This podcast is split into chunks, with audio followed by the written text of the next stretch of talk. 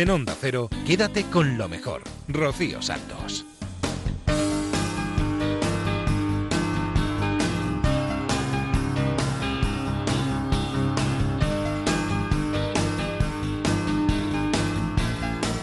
Muy buenas noches a todos, bienvenidos a Quédate con lo mejor. Este es el programa resumen de Onda Cero, un par de horas que vamos a pasar recuperando los buenos momentos que hemos vivido aquí en esta casa en los últimos días. Ya sabéis que daremos una vuelta por más de uno, por Por fin no es lunes, por la brújula.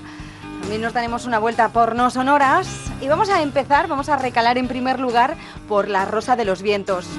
El fin de semana pasado nos visitaban Iván Figueiras y Tamara Mingorance, que son los escritores, los autores del libro Jack el Destripador Caso Abierto. Han ganado el séptimo premio de divulgación histórica Juan Antonio Cebrián y hemos hablado con ellos, por supuesto, sobre Jack el Destripador y sobre cómo ha sido escribir ese fantástico trabajo. Una entrevista bastante larga, nosotros hemos cogido un fragmento, pero ya sabéis que si queréis escucharla al completo está en ondacero.es. Tamara, ¿qué fue lo que pudo escaparse a la policía británica en aquellas eh, fechas eh, sobre él, sobre su personalidad, en lo que fuera? ¿Qué se le escapó? ¿Qué pieza eh, no tomó en cuenta para que, ya que el destripador nunca fuera identificado? Hombre, los métodos que había entonces no eran como los de ahora. Mm, o le pillaban infraganti o, o era muy complicado porque no habían huellas dactilares. Incluso en Gran Bretaña a día de hoy todavía el tema de la identificación no tienen un DNI como nosotros con fotos, lo tienen el carnet de conducir, pero bueno, en aquella época tampoco lo había, con lo cual cualquier persona Mm. podía mentir sobre su identidad. De hecho, una de las víctimas eh, estuvo en el calabozo y mintió sobre su identidad. Mm, con lo cual, si una víctima podía mentir sobre su identidad, cualquier sospechoso podría hacerlo. y la misma policía tomó nota de, de su nombre y en la ficha de la detención ponía el nombre falso que Catherine Edu se dio a sí misma. O sea, para que veáis la- los problemas que había con la identificación, efectivamente. O Eso sea, es lo que decía Tamara. unos, eh, pro- in situ, uf, muy complicado. Unos problemas eh, que había entonces, eh, que puede haber ahora con la identificación, como ya que el destripador, que sin embargo hacía auténticas eh, barbaridades, pero era capaz de mantener cierta coherencia, aunque se supo algo sobre él, por ejemplo, a la hora de, de escribir, porque hay cartas eh, de él, hay textos, eh, hay algún documento que ha llegado hasta nosotros, ¿no?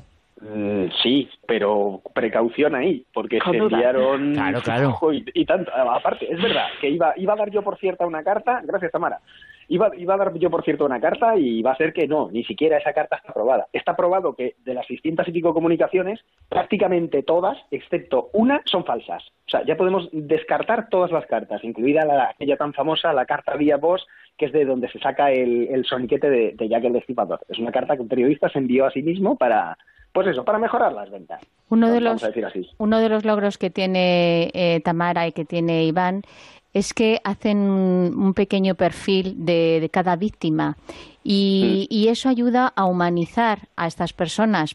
¿A quién se le ocurrió la idea? ¿Si fue de los dos o, o surgió así? Yo, yo creo que eso fue surgiendo, porque es que mm, tanto Tamara como yo, a lo largo de nuestra vida, si hay algo de lo que sabemos mucho, por, no sé si por suerte o por desgracia, pero sabemos mucho de, victimología, prácticamente a, nivel profesional.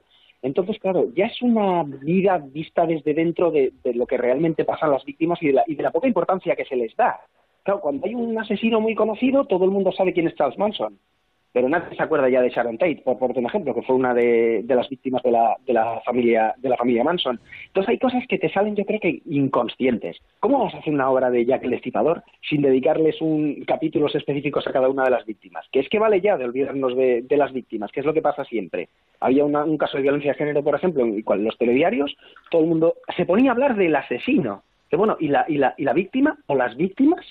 Siempre nos olvidamos y llega un momento en el que acabas harto, claro. ¿Se resolverá algún día la gran pregunta quién era Jack? ¿O ya hemos eh, perdido esa ocasión, eh, Tamara? Mm, sí, bueno, yo te, creo que te alegras de que te hagan esa pregunta. Dilo. sí, sí, bueno, me alegro de que me hagas esa pregunta, pero bueno, yo creo que lo tenemos muy, lo tenemos bastante claro que va a ser bastante difícil. Porque es eso, mm, se han- con, con el tiempo se han ido encontrando o añadiendo a la larga lista de sospechosos Y, bueno, yo creo que seguirá aumentando, por lo que decíamos, por el problema con la identificación de los sospechosos, mm, porque en aquella época no había eh, los métodos científicos y los métodos de investigación que hay ahora y yo creo que va a ser francamente difícil. Pero yo creo que lo de mm, sumergirte en la investigación de Jack el Destripador, bueno, Jack el Destripador o cualquier otro otro caso, pero cualquier un caso como el de Jack el Destripador mm, tan llamativo y que repercutió tanto en la sociedad, yo creo que es casi un arte. La riperología es un arte. El sumergirte durante horas y horas mm, buscando indicios, bueno, buscando indicios de que pudieran ser ya que el destripador y dándote cuenta, mm, según otros indicios, que quizás no lo fueron. Mm, pero eso es parte de parte de, ese arte, parte del, del, juego de intentar descubrir quién es y yo creo que bueno que seguiremos así por muchos años y esperemos que así sea porque es parte de yo creo que eso hace ver que una sociedad es sana. Efectivamente. La sana y busca el, el intentar ir más allá, el, el descubrir, el, sumergirte en la historia, porque realmente ya que el Desipador cambió la historia. Ya que el Desipador, el caso abierto, con eh, Tamara Mingorance e Iván eh, Figueras, autores eh, de este libro que esta noche han estado con nosotros en La Rosa de los Vientos. Gracias a ambos, un abrazo. Quédate con lo mejor en Onda Cero. Esta semana también hemos querido recuperar de La Rosa de los Vientos uno de los relatos que nos mandan nuestros oyentes y que luego nuestros compañeros los locutan a las mil maravillas. En esta ocasión es la narración de Nacho Arias, la realización de Pepe Menchero y el relato se llama Decisiones. No sé cómo he llegado hasta aquí, pero estoy en una sala de aspecto transparente con una mujer enfrente explicándome, según ella, el sentido de la vida. Pero primero os voy a contar algo más de mí. Toda mi vida me he dedicado al vertiginoso mundo de la bolsa. He especulado y me he hecho rico, pero también me he arruinado. Lo mismo que les ha pasado a mis clientes. Era un juego arriesgado y ellos lo sabían, por lo que nunca sentí remordimientos cuando perdían. Tengo que reconocer que lo pasé realmente bien jugando a invertir en activos de lo más variados. Y finalmente, en criptomonedas todo un descubrimiento que me ha hecho vivir de fiesta en fiesta y con todos los lujos en los últimos tiempos. En los demás aspectos de mi vida no he tenido que tomar ninguna decisión importante y me he limitado a vivir sin complicaciones, sin hijos, sin ninguna novia que me durara más de un par de meses, sin comprometerme con nada. Todo pese a que tengo... bueno, tenía mis cuarenta y pocos años. Y al final, una de las cosas más graciosas es que he muerto de un ataque al corazón mientras hacía running, intentando ligarme a una rubia de mi oficina con la que había quedado después de la sesión de compras y ventas, y creo que me gustaba por algo más que por su físico. Pues nada. Sigo en la sala transparente, donde esta mujer me está explicando cómo va a ser mi siguiente vida, y lo que me está pareciendo literalmente surrealista es que, atención, para la nueva vida en la que no moriré, tengo muy poco capital con el que empezar, ya que dicho capital está basado en las decisiones importantes que tomé durante mi vida. La mujer me dice que tiene que irse un momento y que ahora volverá. Mientras tanto, las paredes de la sala se transforman en momentos pasados de mi vida. Después de un buen rato en el que me río al principio y luego me siento un tanto aburrido, vuelve a aparecer. Joder, que me dice que mi saldo de decisiones de mi vida anterior es tan bajo que he de regresar. A ver si lo hago mejor, que no me da ni para una vida de lo más simple en el nivel superior. Que acaba de cambiar la cotización de los valores de las decisiones tomadas y ahora se exigen más decisiones importantes para pasar al siguiente nivel. ¿Pero esto qué es? ¿Pero aquí, en el más allá, también hay cotizaciones? Nada, que me mandan para abajo otra vez, al nivel inferior, a la Tierra. Escucho a los médicos diciendo que solo una descarga más, que el pulso vuelve. Joder, qué duro es el despertar. Han pasado unos días, sigo aquí en el hospital, pero hoy dicen que me dan el alta. Tengo una cosa clara, dejo la bolsa y todo lo relacionado con ello Creo que me voy a poner en una panadería y dedicarme a hacer pan casero. Tal vez me apunte al gimnasio. Ya veremos. Y sobre todo, tengo ganas de vivir más despacio, pero viviendo más y con tiempo para cosas tan simples como leer un campo recién cortado.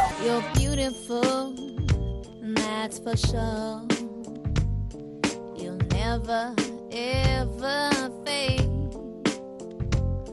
You're lovely, but it's not for sure. I won't ever change. And though my love is great,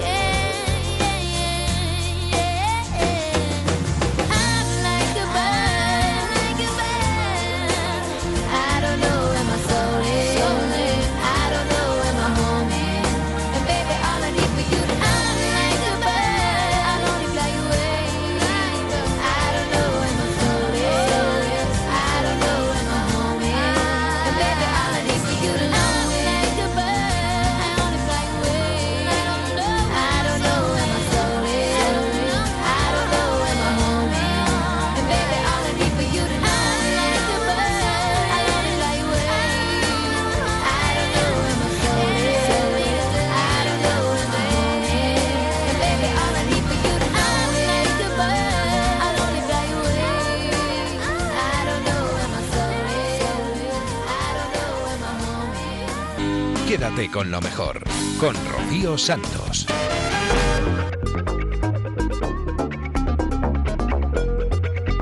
Dejamos la rosa de los vientos y nos vamos hasta la brújula. A hablar con Alberto Aparici en la brújula de la ciencia que nos va a explicar que hay muchos tipos de azúcares, que no existe solo uno, sino que hay un montón, que no son todos iguales y que hay algunos que son más dulces que otros. No es lo mismo el azúcar de toda la vida, que es la sacarosa, me corrige si me equivoco, que el azúcar de las frutas, que es la fructosa. Ujú. ¿Qué es lo que hace que sustancias tan diferentes sepan todas a dulce? La respuesta es, eh, es más o menos fácil. Todos sabemos que en la lengua tenemos una serie de cosas que nos permiten eh, captar los sabores. De hecho, no están solo en la lengua, también están en la, en la parte de atrás del paladar, en algún caso. Pero bueno, estas cosas se llaman receptores del sabor, ¿vale? Estos receptores del sabor pues son una especie de estructuritas que están formadas por células sensibles y esas células tienen en su superficie unas proteínas que básicamente se encargan de cazar al vuelo todas las sustancias que pasan por la boca. Mm. Y a los que yo digo proteína y se- no saben muy bien qué imaginarse porque les suena chino, pues esta proteína se las han de imaginar como una especie de cerraduras, como una especie de cerrojos que hay en la superficie de las células y cuando algunas sustancias encajan en ese cerrojo se activa esa- ese, ese receptor del sabor, ¿no? Entonces, las proteínas que se encargan de recibir el sabor dulce, lo que hacen es que cuando una sustancia cabe ahí dentro de la cerradura, le- esas, esas proteínas le dicen a las neuronas, oye, oye, que aquí tengo yo cosas dulces, estamos, aquí hay cosas dulces. Lo que pasa es que no todos los azúcares son iguales geométricamente, o sea, no todos tienen la misma forma. Entonces, no todos se encajan del todo bien en estos receptores. Y de hecho hay algunos que encajan mal, no, fatal. ¿Y eso quiere decir que hay azúcares que no saben a dulce?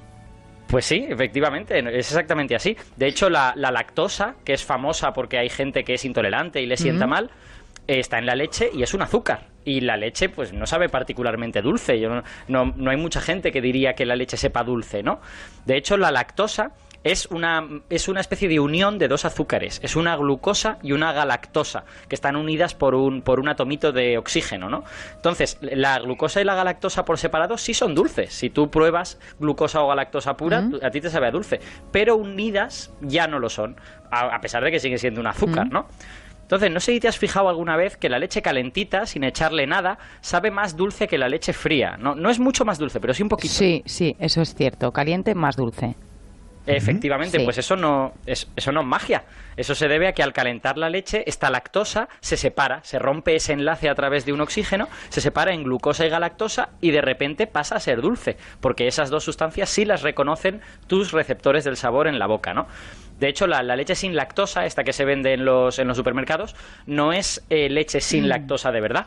Lo que es es leche a la que le has roto la galactosa, la, la lactosa. Y se la has roto en estas dos cosas. Y de hecho, yo que tomo ese tipo de leche, está mucho más dulce que la leche normal. Yo a veces me, me la tomo cruda de lo dulce que está. Y entonces eso depende, insistimos en que caben mejor dentro de la proteína que nos has dicho que hay en, en las células de la lengua.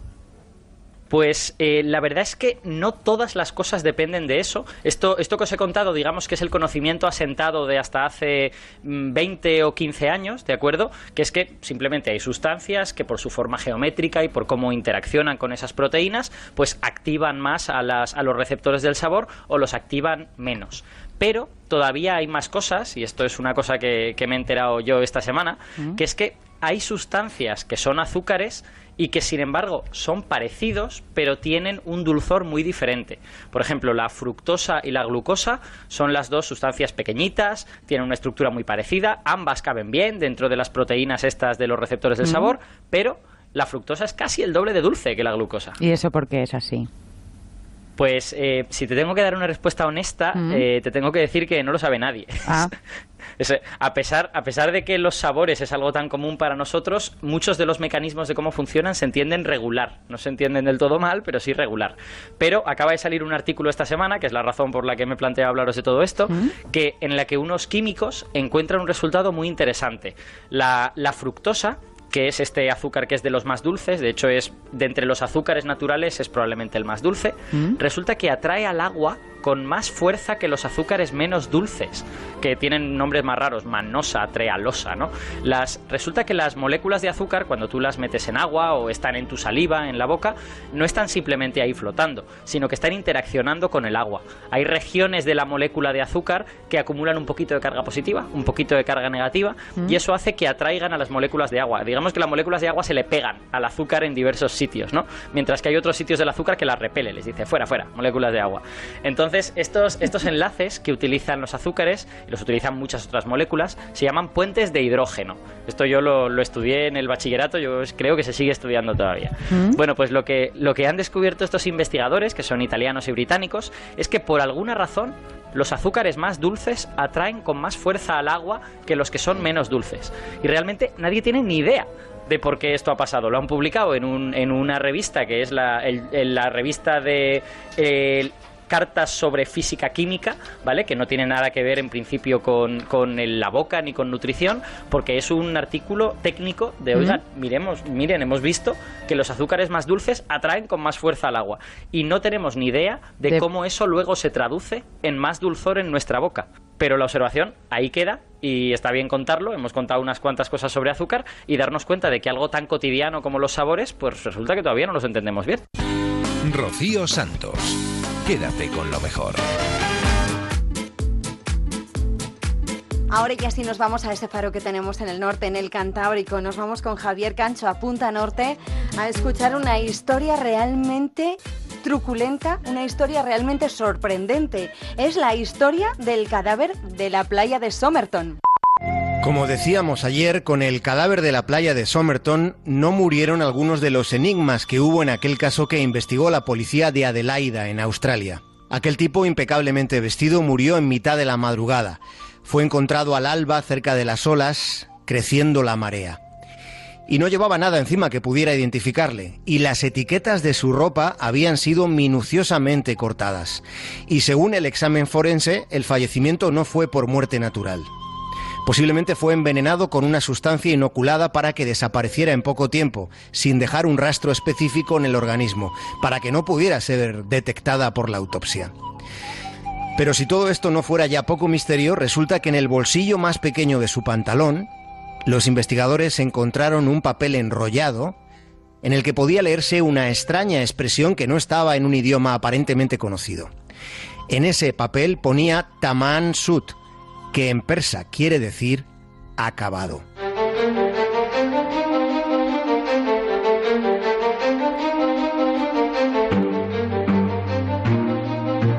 Ese papelito enrollado se había recortado de las páginas de un libro conocido como El Rubayat, que es una publicación legendaria de un erudito persa.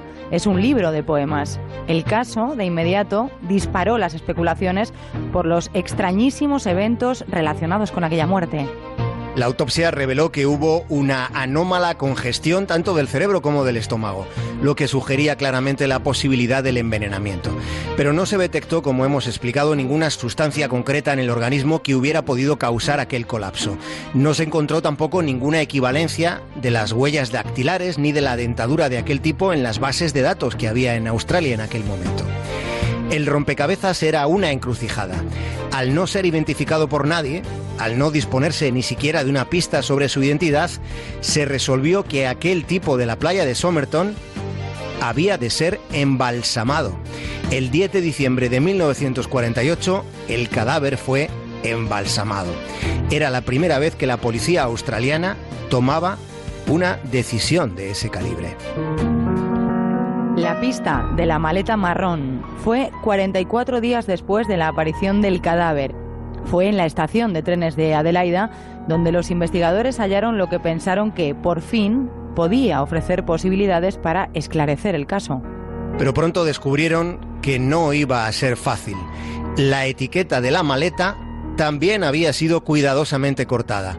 Sí se sabía que había dejado esa maleta en la consigna de la estación el 30 de noviembre del 48, es decir, solo unas horas antes de que muriera. Dentro de la maleta había un ovillo de hilo naranja que después se comprobó que debía haberlo traído desde fuera de Australia.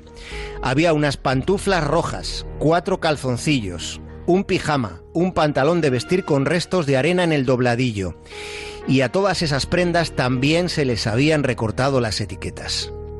Había artículos de afitar, un destornillador, un cuchillo de cocina recortado convertido en un estilete pequeño y afilado. También había unas tijeras y un pincel. Lo que no había eran pistas fundamentales, no había ninguna pista sustancial. La policía examinó entonces los registros ferroviarios e hizo una estimación. Los inspectores llegaron a la conclusión de que el hombre de Somerton llegó a Adelaida en un tren nocturno. En esa estación compró un pasaje ferroviario hacia Henlem Beach, que por alguna razón nunca utilizó, porque ese billete apareció sin usar en uno de los bolsillos del cadáver. Sí se sabe que dejó la maleta en la consigna y justo después cogió un autobús hacia la playa donde apareció.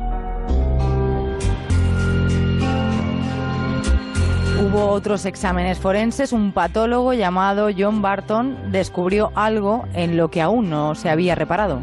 Se percató de que los zapatos del difunto estaban extremadamente limpios. no presentaban el estado que deberían tener los zapatos de alguien que hubiera estado en movimiento durante todo el día y parte de la noche, puesto que la hora de la defunción, como hemos dicho, se había estimado en torno a las 2 de la madrugada y el cuerpo fue encontrado sobre las 6 de la mañana. Esa revelación reforzó la hipótesis de que alguien hubiera llevado hasta la playa el cadáver del difunto. En ese caso, el instante de la muerte habría ocurrido en otro lugar. En otro lugar, pero ¿dónde? Esa teoría se contempló desde el principio cuando la autopsia señaló la posibilidad del envenenamiento y sin embargo en el arenal no se, no se encontró la más mínima evidencia de vómitos o de convulsiones.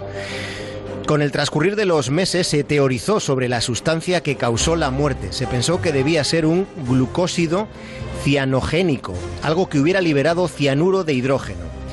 Esa posibilidad descartaba que el veneno hubiera sido suministrado accidentalmente. Había premeditación, por tanto. Lo que no se podía colegir con certeza era si el veneno se lo habían administrado o si lo había ingerido él mismo. Aunque, aunque si hubiera sido él, ¿Por qué tomarse tanto esmero en dificultar su identificación? ¿Por qué recortar todas y cada una de las etiquetas de su ropa? ¿Por qué? Seguía habiendo demasiadas preguntas y de una magnitud considerable. El mensaje. El mensaje fue arrancado de la última página de una publicación conocida por pocos, el Rubayat. Era un papelito enrollado con esas palabras que significan terminado, acabado. Taman Sud. La policía emprendió la búsqueda por toda Australia, la búsqueda de ese libro, de un ejemplar que debía tener arrancado un trozo de su última página. Y aunque parecía que iba a ser como buscar una aguja en un pajar, finalmente el libro apareció. Porque lo llevó a comisaría un hombre que dijo que ese libro, que no era suyo ni de nadie de su familia, un día apareció misteriosamente, muy misteriosamente, en el asiento trasero de su coche. Alguien lo dejó allí, sin más y aunque a él le resultara inexplicable, pues terminó por olvidarse del asunto hasta que leyó en los periódicos algo de un libro extraño y del muerto de Somerton, por lo que contó a los investigadores la extraña irrupción en su vida de aquel libro. Según su relato, todo esto sucedió unas semanas antes de que el asunto del fiambre en la playa saliera en la prensa.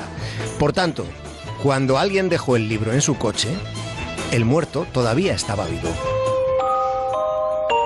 El Rubayat fue escrito en el siglo XI, pero la edición a la que se le habría arrancado un fragmento de la última página era una primera edición publicada en Nueva Zelanda en 1859.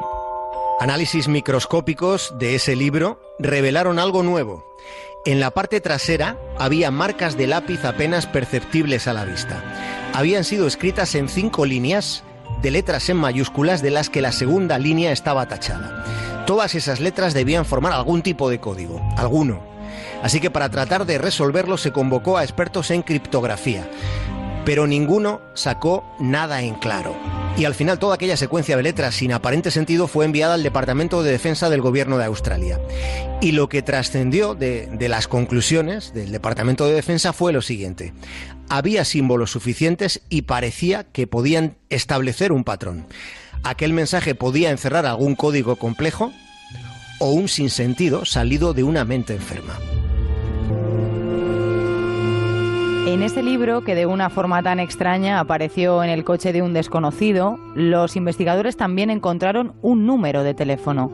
Ese número era el de una antigua enfermera que vivía a unos 400 metros al norte del lugar donde apareció el cadáver. Puede que ese teléfono fuera la pista más tangible que hasta ese momento hubiera manejado la policía de Adelaida. Aquella mujer testificó que mientras trabajaba en un hospital de Sydney tuvo una copia del Rubaiyat, pero dijo que en 1945, tres años antes por tanto de los hechos, regaló aquel libro de poemas a un teniente del ejército australiano, un teniente llamado Alfred Boxall. La mujer relató que al terminar la guerra, la Segunda Guerra Mundial, ella se mudó a Melbourne donde se casó. Pasado un tiempo recibió una carta del tal Boxall, pero le respondió que ella ya estaba casada y que no tenía sentido mantener una relación. Eso fue lo que contó. Lo que cuentan los detectives que estuvieron en aquel interrogatorio es que aquella mujer pareció muy turbada cuando uno de los investigadores le mostró una imagen de gran tamaño del fallecido en la playa de Somerton. Pareció muy turbada viendo aquella imagen. A partir de ese momento la policía tuvo el convencimiento de que el fallecido era un teniente del ejército llamado Alfred Boxall. Sin embargo, el caso volvería a dar un giro inesperado y sorprendente. Boxall fue localizado. Y estaba vivo y tenía un ejemplar del Rubaiyat al que no le habían arrancado ninguna porción de su última página. Sin embargo, a los investigadores les llamó la atención la trayectoria de Boxall. Dentro del ejército estuvo involucrado en labores de inteligencia, es decir, participó y muy activamente en el servicio de espionaje. Los investigadores empezaron a contemplar entonces la teoría del espía ruso, la posibilidad de que el muerto de la playa de Somerton fuera un agente soviético. El lugar de Adelaida, donde apareció el cadáver, está, digamos que está relativamente cerca de un enclave llamado Bumera. Bumera es un lugar donde se ensayaba el lanzamiento de misiles y donde Australia tenía una central de inteligencia. Además, 20 meses antes, 20 meses antes de lo de Somerton, Washington, en la llamada Operación Verona, había descubierto que la información secreta que compartía con Australia, de algún modo, llegaba a manos de los rusos. Esto supuso que durante algún tiempo también, algún tiempo después, Estados Unidos dejara de compartir información sensible con sus aliados australianos. En definitiva, y sin que haya nada definitivamente concreto, lo que se puede decir es que la Guerra Fría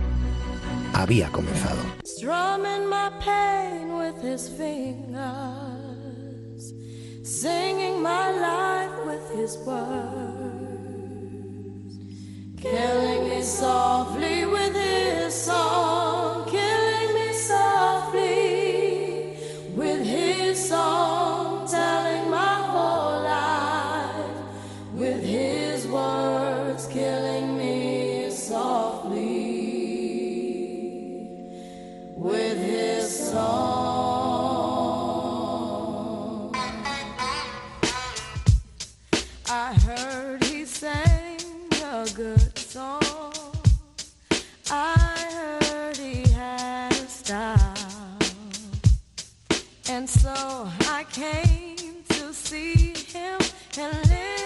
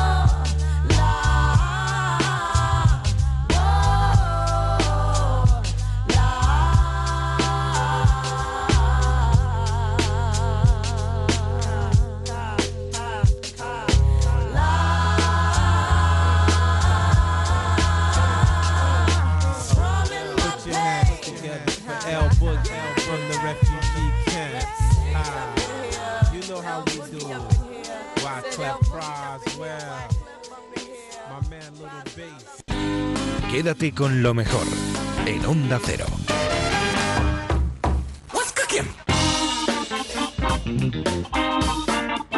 Aquí seguimos en Quédate con lo mejor, descubriendo o redescubriendo todo lo bueno que ha pasado por esta casa en los últimos días. Seguimos en la brújula después de Punta Norte. Nos quedamos con David Robles y su What's Cooking, enterándonos de cuáles son las últimas novedades en cuanto a emprendedores y a tecnología. Fijaros qué curioso, un test sanguíneo para reducir a la mitad los rechazos en trasplantes renales. Nuestra protagonista se llama Isabel Portero, ella es eh, doctora y tiene una larga trayectoria en el mundo del emprendimiento eh, sanitario. Ella se dio cuenta que en la mayoría de los campos médicos existían técnicas eh, muy detalladas para conseguir una especialización en el tratamiento, adaptar mucho los tratamientos a los pacientes para conseguir una mayor eficacia, pero que eso no ocurría en el mundo de los trasplantes, lo que aumentaba mucho el riesgo de los rechazos de los órganos. Y fíjate, te pongo como ejemplo el trasplante de, de riñón. Eh, en el primer año de trasplante los rechazos son muy escasos, pero después de ese año la cosa cambia y mucho. Y antes de una década, entre un 30 y un 50% de esos pacientes trasplantados habrán perdido su riñón. Imaginaros el drama para esa persona que lleva años esperando ese órgano, que lo tiene que perder y encima volver a una vida, por ejemplo, con, con diálisis. Pues bien, pues para acabar o por lo menos limitar este escenario, este escenario lo, lo posible, eh, Isabel a través de su startup que se llama BioHub y de muchísima investigación, pues ha conseguido crear un test sanguíneo que se llama inmunobiograma y que es capaz con un simple análisis de, de sangre saber a futuro cuáles van a ser los medicamentos que más va a aceptar o más va a rechazar un paciente, evidentemente con la consecuencia de el éxito o el fracaso que en el futuro vaya a tener ese trasplante. Con nuestro método lo que nosotros podemos evaluar es cómo de sensibles son esas células o cómo de resistentes a los fármacos que hay en el mercado. De tal manera que podemos decir las células de la inmunidad de este paciente son sensibles a esta medicación y son resistentes a esta otra. Y precisamente ese dato es lo que nosotros podremos ofrecer en un futuro. Ahora estamos hablando eh, de momento de resultados eh, experimentales eh, de investigación, pero estos resultados que se tienen de momento en dos hospitales madrileños son muy, muy, muy esperanzadores porque están consiguiendo reducir a la mitad el, rechazo de, los órganos, en este caso de los, órganos trasplantados de, de riñón. Em, los resultados se acaban de presentar hace unos días en un congreso internacional que se ha celebrado en Madrid y si todo va bien podría ser una realidad en el año 2020. Entonces yo aconsejo a aquellos que están interesados, que quieren saber un poco cómo funciona este test, que vi- visiten su página web, que es www.biohop, que es biohope, con h, punto UE, de Unión Europea. Qué interesante. Muy interesante. Bueno, ¿y con qué seguimos? Pues mira, pues vamos a seguir con más emprendimiento femenino, pero este, como te decía, más dedicado a la mente, en concreto a la memoria. Y en este punto yo os pregunto, ¿cómo vais de memoria? Fatal. Fatal. Vosotros erais de los... Escucha, escucha. Vosotros erais de los que cuando erais niño o no tan niños eh, estudiabais algo y se os quedaba del tirón o la memoria justa para el día. Yo con colores, o sea, es fotográfica. Yo me hacía esquemas también, sí. Ay, los esquemas. ¿Cuántos Y esquemas? colorines. Hacía foto al esquema. Decía, me falta un Es punto. verdad, me yo era muy de esquemas también. Sí. Pues fíjate, que os voy a presentar una cosa muy interesante. Se llama Train Up y es una aplicación que es capaz de que- conseguir con juegos que aprendamos cosas y que esas cosas que aprendemos se queden más tiempo en, en la memoria. Y es que ellos se dieron cuenta, estos chicos, que la mayoría de los cursos de formación que dan las empresas no se queda nada prácticamente en, en retenido ¿no? en, en los trabajadores. De hecho, hay datos que dicen que cuando tú acabas un curso de formación de la empresa te has quedado con el 30% de lo que te han contado y que cuando pasan unos días baja por Ya- debajo del parece 10%. generoso, ya me por parece debajo del, del, del 10%. Así que ellos, como digo, se ponen a trabajar y han desarrollado eh, esta aplicación que no deja de ser un juego, pero que está realizado con técnicas neurológicas de retención que lo que consigue es que los contenidos que aprendamos se queden en esa llamada memoria a largo plazo y es decir, se quede más tiempo con nosotros. Y además es una técnica que personaliza eh, ese aprendimiento. Es decir, vamos a adaptarnos al nivel o a la rapidez o al ritmo con que la persona aprende para que el resultado sea mejor, como nos cuenta Maribel Vaina.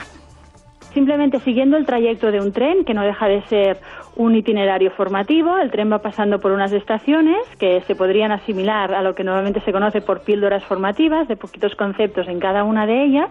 Y dentro de cada estación no solamente salen 10 preguntas nuevas, sino que además también hay un algoritmo que va teniendo en cuenta qué está fallando y qué necesita reforzar más cada persona para personalizarle unos repasos y unas repeticiones de aquello que cada uno eh, necesita mejorar.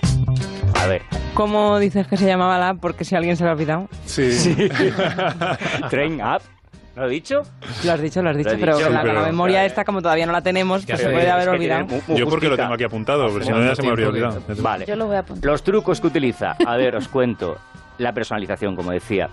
Eh, repasos cada poco tiempo, ¿vale? Y que los entrenamientos sean muy cortitos. De momento los resultados que tiene no llevan mucho tiempo funcionando, llevan un año y medio, pero los resultados son muy, muy, muy esperanzadores porque nos cuenta que la gente que ha utilizado esta técnica eh, para aprender cositas, bueno, o, o cursos de formación, cuando ha terminado el curso, han conseguido retener hasta el 95% de Madre lo que mía. le han enseñado. Luis se la va a descargar ya. Madre mía. Y a los La seis necesito. meses todavía mantenían buena parte de esos eh, conocimientos. Bueno, pues si a nada que vez de perder el tiempo con el móvil en otras cosas, está uno con la app. Oye, que si trabajamos cuatro días, cinco horas, el El resto, podemos podemos estar con la. Que es un aplicación. ratico y luego se te queda todo en la cabeza. Quédate con lo mejor, con Rocío Santos. Hacía mucho que no traíamos esa sección a Quédate con lo mejor y hoy como es el último programa de la temporada queremos recuperar un radio propaganda de nuestro compañero Nacho Arias en No Sonoras. ¿Qué tal, Salas? Ya queda menos para que algunos, no lo digo por nadie, se coja las maletas y se vaya de vacaciones. Otros estaremos en agosto aquí disfrutando del calorcito madrileño. Y es que lo bien que se está en Madrid. No hay atascos, el calor es moderado, si tienes un aparato de aire acondicionado cerca, eso sí. Pero bueno, no nos desviemos del tema y vamos a lo que vamos. Hoy te traigo esos anuncios de verano top, porque además te traigo de todo, como decían en aquel anuncio de la 11 titulado Tapitas. I have gambas, I have chopitos, I have croquetas, I have jamón, I have morcilla, I have ensalada, I have huevas. Si tienes la ilusión de hacerte millonario o haces la Pues no ha sido el único o hit de la 11 en verano. Seguro que alguno sigue cantando aquello de la cremita. ¿Lo recuerdas? Tú me das cremita, yo te doy cremita, aprieta bien el tubo que sale muy fresquita. Tú me das cremita, yo te doy cremita, ponte boca abajo que queda una... Si tienes la ilusión de hacerte millonario, o compras el cupón de la 11... Bueno, o ahora para hits la siguiente canción en un anuncio muy divertido de Campofrío, donde unos militares españoles se encaran amistosamente a ritmo de... A ver si lo adivináis. ¡Ha llegado el correo! Un pudding. Los ingleses. What? Venga, dame lo mío. Don't speak Spanish. Lo que he says, keep back the ham of Spain. Spain, what are you talking about? Eh, que España que, que no han oído ni pipas. Entonces, Dale a tu cuerpo alegría, Macarena, que tu cuerpo es para darle alegría y cosa buena. ¡Macarena! ¡Ay! ¡Ay! está todo. Esa manera tan nuestra de saborear la vida. Campo Frío, que bien sabe que te quieran. Bueno, pero ¿qué sería del verano sin una cervecita fresquita? Hace unos años que Cruzcampo hizo un anuncio, curiosamente ni en Ibiza ni en Formentera. Hablaba de Andalucía y lo hacía así. Andalucía. Andalucía no es donde termina Europa, es donde empieza. Aquí fue ni más ni menos donde se inició el nuevo mundo. Tenemos mar, campo, nieve, desierto. Tenemos vaqueros y hasta soldados ingleses. Y tenemos arte, mucho arte. El andaluz no es un acento, es un castellano entre amigos. Y las rubias nunca están solas, vienen con tapa. Aquí no comemos tomate, nos lo bebemos. Nuestros trajes no se lucen, son de luz. Y nuestros partidos siempre tienen un tercer tiempo. En Andalucía no nos dan miedo los cuernos, los toreamos. No nos desabrochamos la camisa, nos la partimos. No andamos por la calle, la vivimos. En Andalucía no exageramos, son los demás los que se quedan cortos. Amamos el aceite de oliva, el jamón y las bombillas de colores. Amamos la amistad, la pasión y soñar a media tarde. Amamos a los que se fueron y a los que se quedaron. Amamos ese arte, esa risa, ese orgullo, esa casta, ese verde, ese blanco. Los andaluces amamos esta tierra y brindamos por ella con esta cerveza. Cruzcampo, hecha de Andalucía. Sabía que este te iba a gustar, Salas, pero sin duda Andalucía es uno de los destinos del verano. Eso sí, el mejor destino que se puede tener en vacaciones es el pueblo. No hay nada como nuestro pueblo. Bien lo sabían en Acuarios y por eso hicieron este homenaje a todos aquellos que tenemos pueblo. Qué bonito nacer, vivir, ser de ciudad. Si eres de allí lo tienes todo. Hasta que llega un puente y miles de personas gritan, me voy a mi pueblo. Y tú, que nunca has tenido pueblo, sientes ese vacío infinito. Te sientes huérfano. Y cuando empiezas a superarlo, ellos vuelven sonrosaditos. Y te cuentan lo que han comido y lo que han dormido. Y entonces preguntas con voz temblorosa, ¿y los niños? Y contestan, corriendo por la plaza. No con los padres, no, corriendo por la plaza. Admitámoslo, la gente que tiene pueblo es afortunada. Es verdad que si ellos dicen, esto es muy cool, no queda bien, pero ¿qué más da? Pues bien, este año con la que está cayendo, Aquarius va a intentar echarle una mano a nuestro turismo, poniendo en contacto a pueblos que necesitan gente y a gente que necesita pueblos. Entra en laeraquarius.com y déjate adoptar por un pueblito bueno. Y es que somos un país extraordinario, lleno de gente extraordinaria. Bueno, ya lo sabemos, vamos a adoptar un pueblo. Pero para homenaje, los que hicieron los de Fanta a esos personajes que nos quieren amargar el verano. Y no digo nombres, a todos ellos va dedicado esto, con el que me despido hasta la semana que viene. A todos los que quieren quitarnos la diversión tenemos algo que decirles, sin ofender.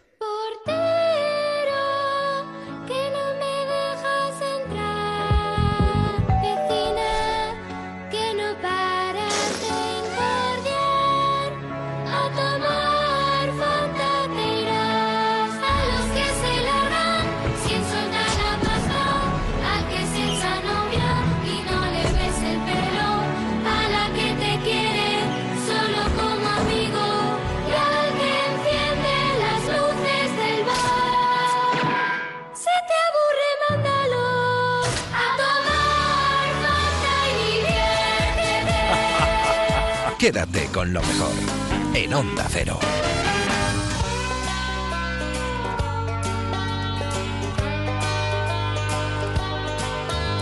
Cómo nos gusta recuperar esos anuncios antiguos, esa publicidad que se emitía cuando éramos pequeños o cuando éramos más jóvenes. Nos da un gusto, ¿verdad? Cómo nos reímos. Dejamos no sonoras y nos vamos a Por fin no es lunes. Este fin de semana pasado celebrábamos el cumpleaños de Marta Flitch, que precisamente por ese motivo nos traía un tema muy peculiar y que a lo mejor vosotros habéis sufrido o estáis a punto de sufrirlo y es la crisis de los 40. ¿Qué es ser joven o ser viejo, no? Yo digo, mm, es el momento en el que te empiezas a sentir un poco añejo.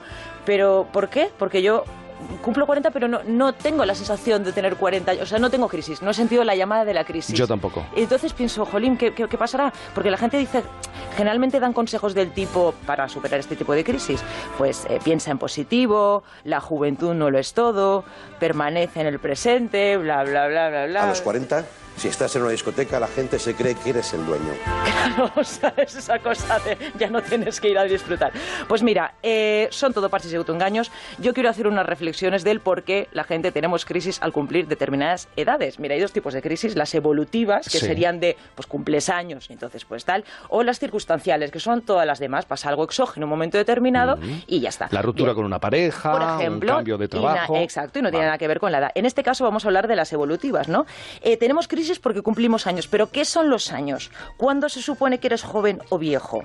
A ver, eres joven o viejo según tres criterios. Tu mentalidad, según tu físico o según la edad a la que mueras. ¿Eh? O sea, esto es, es bastante relativo. El primer criterio, según tu mentalidad, eh, por ejemplo, yo ahora tengo más arrugas, pero cuando era joven tenía una cara de bollo que flipas, ¿vale? Entonces tú me dices, ¿prefieres tener arrugas a tener una cara de bollo que flipas? Sí, sí, sinceramente. ¿Quieres las arrugas? Que Vale. prefiero las arrugas, sí, por el- con la edad se, se- se relaja la belleza, sí. Yo tenía amigos que no quieren acordarse de su juventud porque tenían granos, pero granos de- traumatizados, ¿eh? han salido de la juventud y prefieren ser más mayores.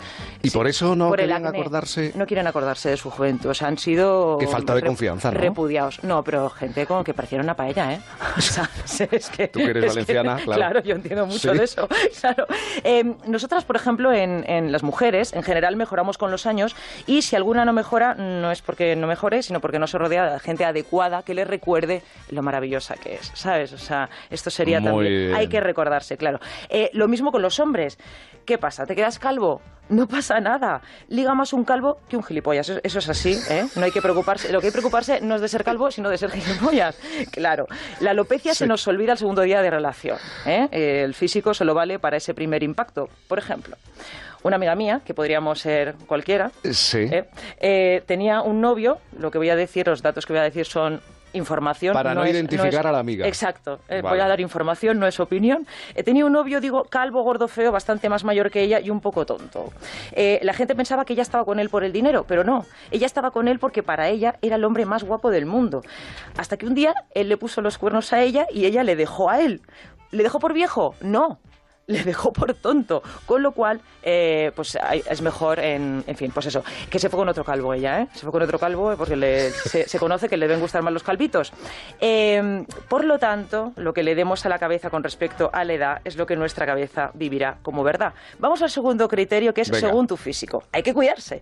El cuerpo cambia y hay que hacer el doble de esfuerzo para estar la mitad de bien que cuando tenías 20 años. Por ejemplo, yo tengo 40 y entonces soy como dos de 20. En teoría soy el doble mejor que... No, estos son parches, quiero decir. Mm. No, estos son, em, en fin, em, parches, parches para autoengaños. Es una trampa mental. La única verdad es que hay que cuidarse para mirarse al espejo y pensar, pues estoy para darme, todavía, Todavía estoy para darme, claro. Y si crees que por cumplir años te vas a quedar sin pareja, eh, no te hagas ilusiones. Siempre hay alguien, alguien que... Que, que, que, que- Que es te recoge, que quieres te recoge, siempre- sí, sí, siempre hay alguien que te recoge, es que y dicho de esa manera- Hay que tener actitud. O sea, la edad y el físico no tiene nada que ver con la actitud, son dos cosas diferentes. Y otra cosa que nos pasa mucho, especialmente a las mujeres, es que nos dan la plasta con el tema de ay que se te pasa el arroz. Bien, Pero pasar- todavía siguen dando la plasta con Todavía eso. dan la plasta, Jaime, sí. Pueden pasar dos cosas. Que una, no tenga instinto maternal, quien sea, y que diga, joder, qué ganas tengo de llegar a los 50 para que no me hagan esa pregunta. O número dos, oye, pues te vas con un hombre, yo qué sé, si te gustan los hombres, que, que tenga varios hijos y así solo tienes que querer a los niños y ya está todo hecho, ¿eh? Y ya está, esto sería la segunda. Y, so- y si es viudo, mejor. Porque las- los sexos son un poco pesados. Y más Pero, cuando... mira, estás hablando de lo Sí. físico. ¿Tú no crees que qué liberación cuando uno llega a cierto punto en el que dice, pues es que tampoco me voy a cuidar, lo voy a convertir en, No, no es me un- voy a convertir en un no a- esclavo de esto? No me voy a esclavizar, claro que no. Y además, la última es la más importante, Jaime, porque ser joven o viejo según la edad a la que mueras. ¿Eres mayor a los 40? Depende. Si te mueres a los 41, ya eras mayor. Se te suponía ya mayor. Pero si te mueres a los 100, a los 40 eres joven. Quédate con lo mejor en Onda Cero.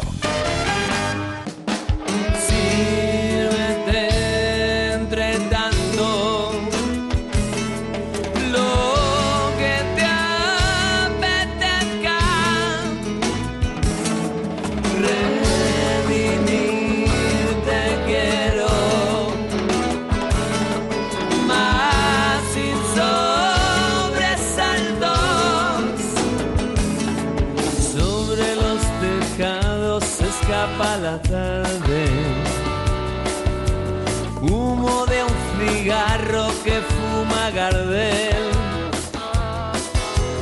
En el dulce licor que me hiere salvaje. En los garabatos que hago en el mantel.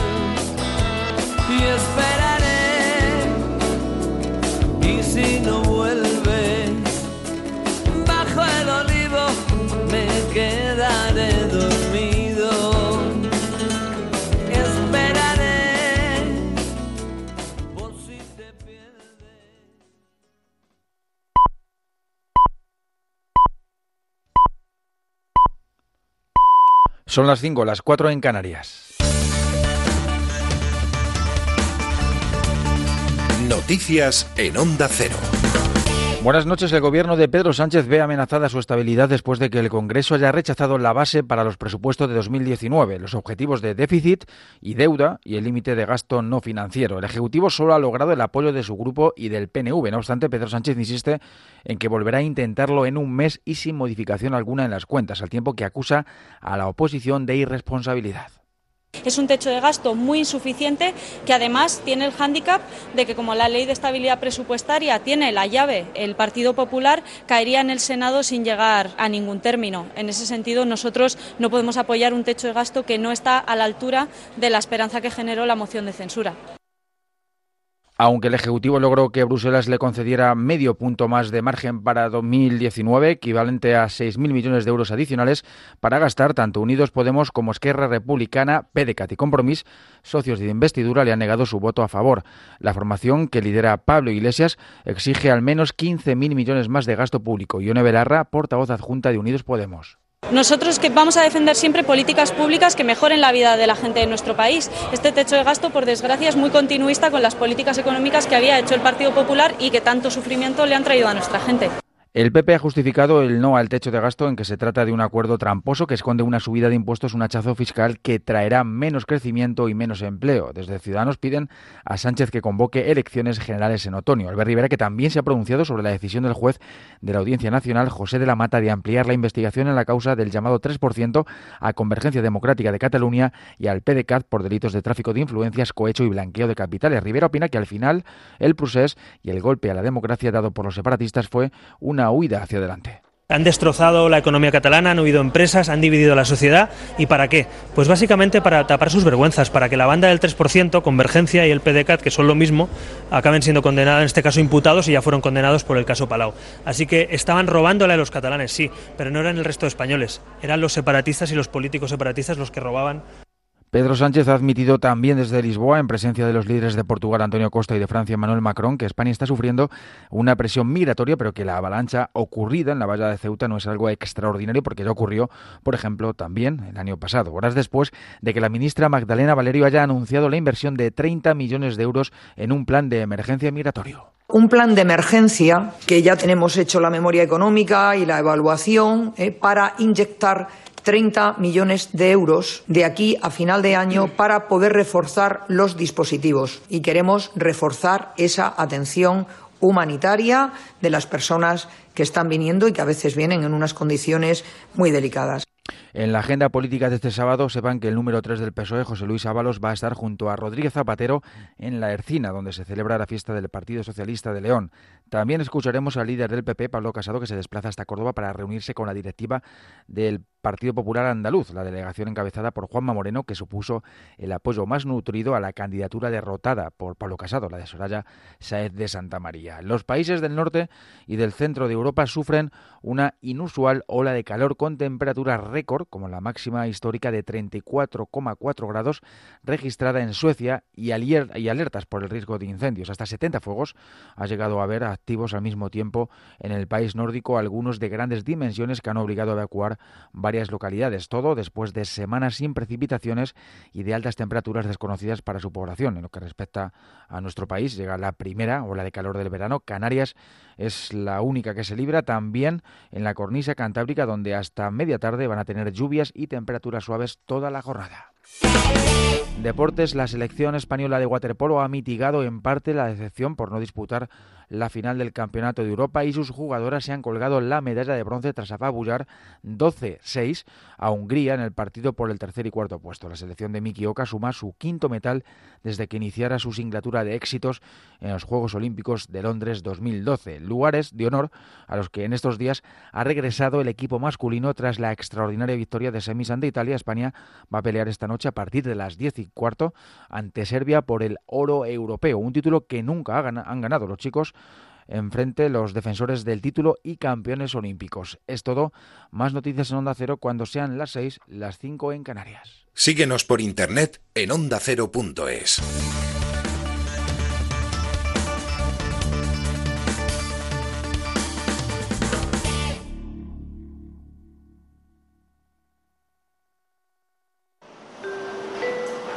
Destinos por descubrir, aventuras por vivir.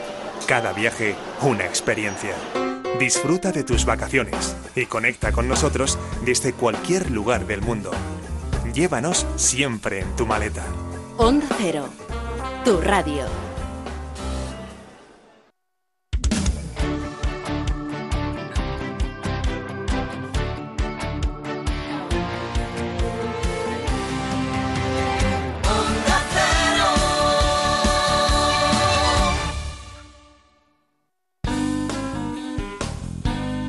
En Onda Cero, quédate con lo mejor. Rocío Santos.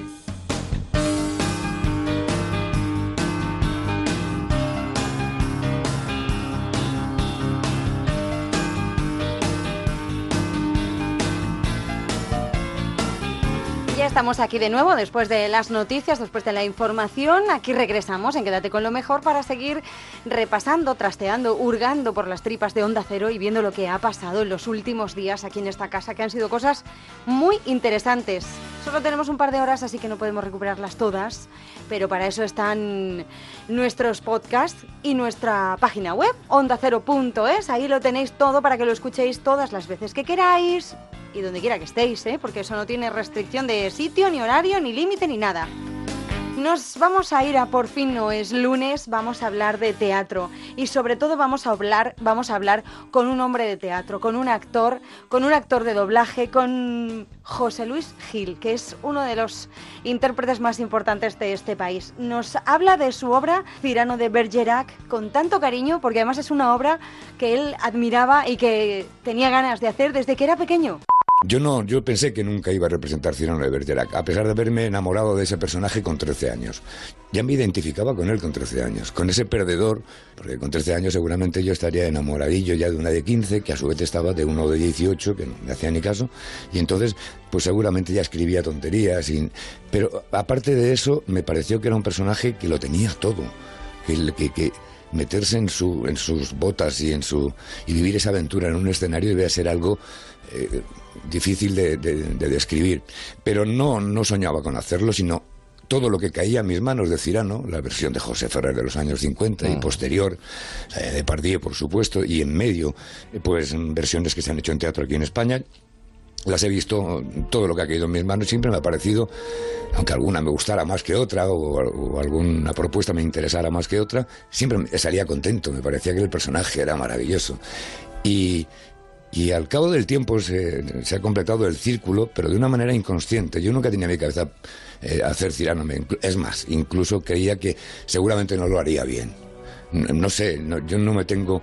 No, no soy un actor excesivamente... Soy vanidoso. Pero era respeto al, respeto. al personaje. Mucho, mucho. Y entonces, una cosa es verlo, pero tú ya intuyes que es un papel muy exigente para un actor, incluso físicamente, donde se bate en duelo mientras habla, donde no Has dado para clases de de esgrima, por ejemplo. Sí, sí, dos meses estuvimos dando clases de esgrima para hacer un duelo rimado que dura dos minutos y medio. Pero la formación básica tienes que tenerla. Y pensé que, que- que era demasiado exigente y que a lo mejor no lo haría bien. Que estaba bien con verlo con quien lo- quienes los ha- lo hacían tan bien, ¿no? Pero se completó el círculo. Un día, eh, pensando en qué iba a ser la siguiente comedia, estaría haciendo Si la cosa funciona de Woody Allen, me ofrecían otras comedias para seguir, ¿qué hacemos ahora? Y, tal, hombre, y estaban bien, ¿no? Pero algo me decía que no me apetecía mucho. No me apetecía mucho. Digo, "Uy, estoy haciendo una de Woody Allen, que la gente se lo pasa muy bien, ¿por qué no seguimos con esta? No, había que cambiar. Yo no lo entendía muy bien. Y, y- y dije, pues no, no eh, eh, estoy en un punto de mi vida y de mi- y una edad en la que yo ya necesito disfrutar de lo, de lo que hago. Lo necesito, es vital. Eh, No quiere decir que no disfrute cuando algo no ha sido elegido por mí. Procuro hacer lo mío y disfrutarlo. Pero era como, tengo que elegir algo que me, que me ayude a, a- a compaginarlo con la serie. La serie me ilusiona ir a, a grabar todos los días. Sigo creyendo en los guiones, sigo creyendo en los personajes, sigo creyendo en la serie. Y necesito algo que me ilusione ir a ensayar, que me ilusione estudiar, que me, eh, crear eh, toda esa parte creativa de los ensayos y estar con gente con la que trabajo a gusto. Y, y decía que no. Y entonces me decían, ¿qué quieres hacer? Y yo decía, y lo primero que se me venía a la cabeza automáticamente es un cirano. Y, eh, diciendo un cirano. Hay otros clásicos también, ¿no? Pero, entonces, y me cogieron la palabra y dijeron, pues tirá, ¿no? Digo, no, un momento, un momento, un momento. Algo que yo para mí era como el símbolo del- de lo que supondría esa ilusión, de ese incentivo de ir a trabajar. Y me lo cogieron por la mano. Dijeron, "Vale, pues nada, yo sí, además, estupendo, te va estupendo, lo vas a hacer mm, fenomenal. Y, y Alberto Ca- Castillo Ferrer, que era nuestro director de Si la cosa funciona, donde nos conocimos con Ana Ruiz, y, y dijeron, pues sí, pues lo hacemos. Oye, mira, mm, hacemos a ver un, un, eh, un- no sé, por hacer una, una especie de encuesta, a ver cómo nos viene de vuelta el proyecto, ¿no? Y nos vino muy bien, porque la gente que lo oía decía, ah, qué bien, qué bien, qué bien, qué arriesgado, y tal. Digo, ya, ya, pero el riesgo, ahí va a estar lo bonito. Pero, y, y cuando nos quisimos dar cuenta, teníamos a gente eh, importante que eh, terminó de, de ajustar el presupuesto para, para producirlo y, y estábamos ensayando. Es que me parece maravillosa la historia. Con 11 años te enamoras de un personaje y pasado el tiempo te reencuentras con él ya interpretándolo. Eh, la primera noche, el día del estreno, eh, tus sensaciones. Increíble. me, me- me parecía un poco mentira. ¿Te parecía? Me parecía un poco un sueño. Ese, ese- un poco ese mal sueño que tenemos los actores de eso, que soñamos mucho, que te dan, oye, que te ponen una corona y dices, eres el rey, tiene, venga, sal, habla. Y dices, Por pero- fin, pero- ¿no? Pero, ¿cómo, ¿cómo que hable? Si yo no hago este papel. Nada, ya, pero es que fulano no puede y tienes que salir. Y te, y te encuentras en el escenario completamente perdido, con un vacío tremendo y te despiertas angustiado. Pues era un- tenía una parte de eso, pero tenía la otra parte de dos meses de ensayo, de mucho trabajo. Y decir, pues esto es como cuando tenía 12 años y salía al escenario. El primer empujón es salir y decir la primera frase como la has ensayado. Y luego la segunda, y luego la tercera, y a ver qué pasa. Y, y- y pasaron cosas muy bonitas. Lo pasas mal en el estreno porque necesitas saber qué respuesta va a tener el público a la hora de, de- de ofrecerles la propuesta y el tirano que habíamos creado, y, y eso no lo teníamos, pero, pero fue tan bonita y tan brutal desde el principio que no hemos hecho más que disfrutarlo cada día. Hay un pequeño ritual en, en, en Sí. de Bergerac, cuando termina la función, que es una necesidad de, de los actores, cuando terminamos de saludar, de abrazarnos uno por uno. Duelo rimado en el Palacio de Borgoña habido entre un poeta, Bergerac llamado, y un vizconde insolente y presumido. ¿Qué es eso? El título. Poco más o menos esto dicho me hubierais. Si un poco más de ingenio y letras tuvierais. Más al parecer poco ingenio en la cuna recibisteis. Y en cuanto a letras, muy pocas tuvisteis. Solo son siete que forman la palabra cretino. Pequeña mi nariz. ¡Gigante! Sulso, garachata, naricita. Mi apéndice nasal es importante. De todos he sabido, nariz grande denota al hombre afable y elegante, bueno, cortés, espiritual, galante, valiente, liberal. Desenvaino mi ropero.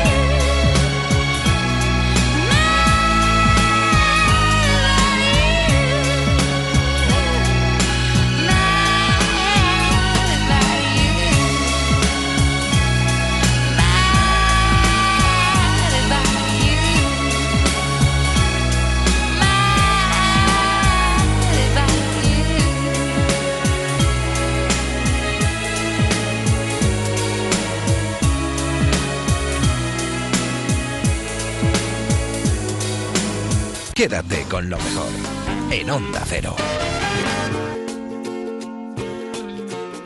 Esta semana ha sido una semana bastante emotiva en más de uno, puesto que se despedía Juan Ramón Lucas de la programación matinal, porque a partir de la nueva temporada pasa a hacer la brújula. Y Carlos Alsina se va a encargar de toda la franja que ahora mismo comparten los dos. Por ese motivo, los colaboradores de Juan Ramón Lucas pues quisieron despedirse y pusieron la nota nostálgica, la nota romántica y cariñosa también, y un poco triste, ¿por qué no? A más de uno el miércoles por la mañana. Fue el caso de José Manuel Zapata, que aparte de dedicarle una canción a cada uno de los colaboradores, decía estas palabras de Juan Ramón Lucas. De que llegué aquí, aquí, querido Juan Ramón, pues he aprendido muchísimo. Recuerdo el primer día que me senté en esa silla, que casi no cabía. Es verdad, porque eras una persona y luego... Inflamada, media. Media persona, sí. Inflamada. Y me tuve sí. que tomar un sumial, porque me temblaban hasta los empates. Era una cosa tremenda.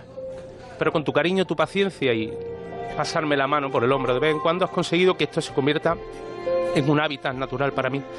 Nunca te voy a poder... a- Joder, la mierda esta. Eh, no, nunca voy a poder... Bueno, venga. Bebe agua, bebe agua. No Bebe agua.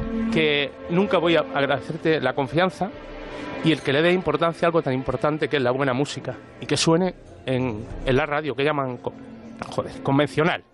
Suena a mi director favorito dirigiendo a mi compositor favorito. Suena a Leonard Bernstein dirigiendo a Gustav Mahler.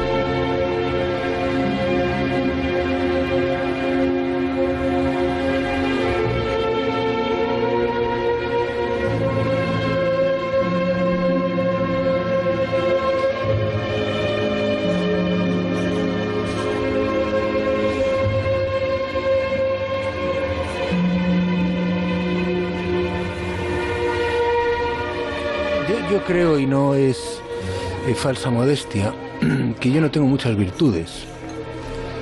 Ni personal ni profesionalmente. Muchas, un ciudadano normal, pero sí, sí me reconozco una. Es saber rodearme de la gente de talento. O sea, tener siempre a gente en el equipo que suple mis muchas carencias. Hoy es curioso, se despiden dos de los tipos de más talento que han pasado por este programa y que seguirán en mi vida. Carlos Latre lo acaba de hacer y ahora lo está haciendo José Manuel Zapata, que es uno de los tenores más importantes de este país. Y solo quiero darte las gracias, igual que aprovecho para dárselas a Carlos Latre y para decir algo que quizá muchos oyentes no lo sepan. Eh, ¿Por qué estamos de despedida? Pues, mm, pues porque a partir de la temporada que viene, en, en concreto el día 3 de septiembre empezamos temporada, eh, quien les habla se encargará de la dirección y presentación de La Brújula en esta casa todas las noches. Y entonces esta etapa de tres años, de casi 800 programas, eh, de mañana en directo compartidos con Carlos Alsina, pues se acaba. Se acaban muchas cosas, se acaban muchas enseñanzas, se acaban muchos momentos intensos, todo lo que se ha vivido aquí, todo lo que hemos aprendido y todo lo que hemos ganado.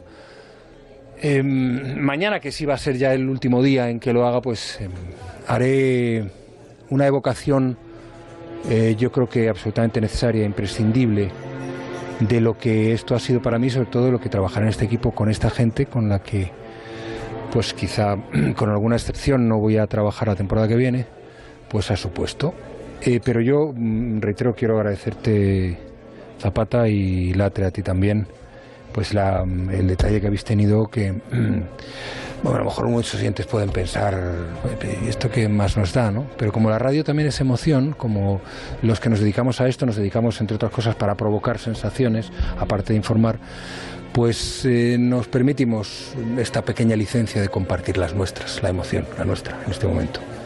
La verdad es que eh, la radio, eh, desde mi punto de vista, desde que empecé con 17, 18 años, me ha parecido siempre eh, el medio que tiene más verdad de todos. Sí, sí, absolutamente. Y yo decirte solo que ha sido un auténtico placer conocerte profesionalmente, ya te conocía personalmente, pero sobre todo ha sido un placer quererte más personalmente y quererte mucho profesionalmente. Gracias por todo y gracias por hacer junto a mí, junto a todo este equipo que es absolutamente maravilloso, una radio absolutamente de verdad. Quédate con lo mejor, con Rocío Santos. Palabras muy emotivas las de nuestro tenor José Manuel Zapata y palabras muy emotivas también las de Juan Ramón Lucas cuando se despedía de todo su equipo. La última vez que cerré un proyecto profesional, pues no pude despedirme de los oyentes y apenas de mis compañeros. Los comisarios políticos habían decidido que para despedir estaban ellos a mí y para compromiso el suyo con el gobierno. Y me sentí mal, muy mal, por aquella imposición de silencio en el último momento. Hoy termino otro. Eh, probablemente más ilusionante, no lo sé. En todo caso, muy ilusionante. Pero la única tristeza es la del final de una relación profesional que se ha convertido en personal como sucede siempre que el equipo con el que trabajas está compuesto por gente que además de solvente es sensible. Siempre pasa.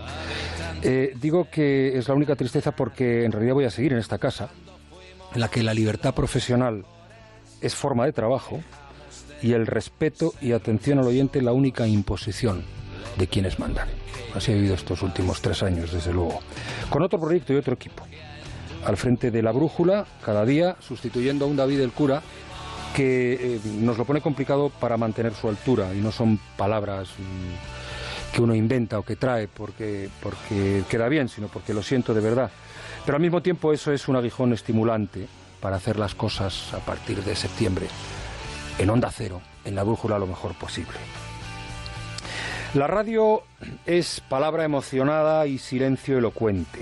Eso es lo fundamental. Luego está la música, los contenidos y los sonidos inesperados. Pero eso no deja de ser adornos. Sin emoción no hay sustancia de radio. Como sin luz en la expresión no hay literatura. Como sin riesgo y, y sin sorpresas no hay vida o es más pobre. Por eso hago esta impúdica confesión. ¿eh? Por eso hoy mis emociones, amiga, amigo oyente, las pongo en antena para cerrar esta etapa de mi vida. Eh, por entender que si durante 800 programas nos hemos desnudado casi todos los que por aquí hemos pasado, hoy debería hacerlo yo, en mi último más de uno. Pero también, y sobre todo, por gratitud eh, a, a todos los que han pasado por aquí y nos han enseñado vida, que es lo que hace la gente cuando viene a la radio y cuenta lo suyo.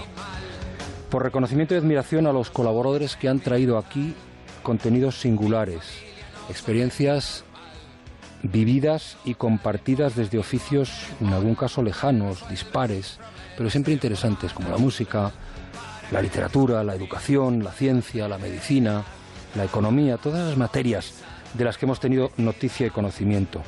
Y desde luego, lo hago por cariño y gratitud eterna al equipo con quien hasta hoy he compartido las que ahora mismo veo como mejores horas de mi vida, no solo profesional. ha sido un lujo impagable compartir antena con un tipo como Carlos Alsina, el mejor radiofonista de nuestro tiempo, cuyas virtudes no voy a elogiar aquí, no sea que piensen ustedes que le tengo afecto.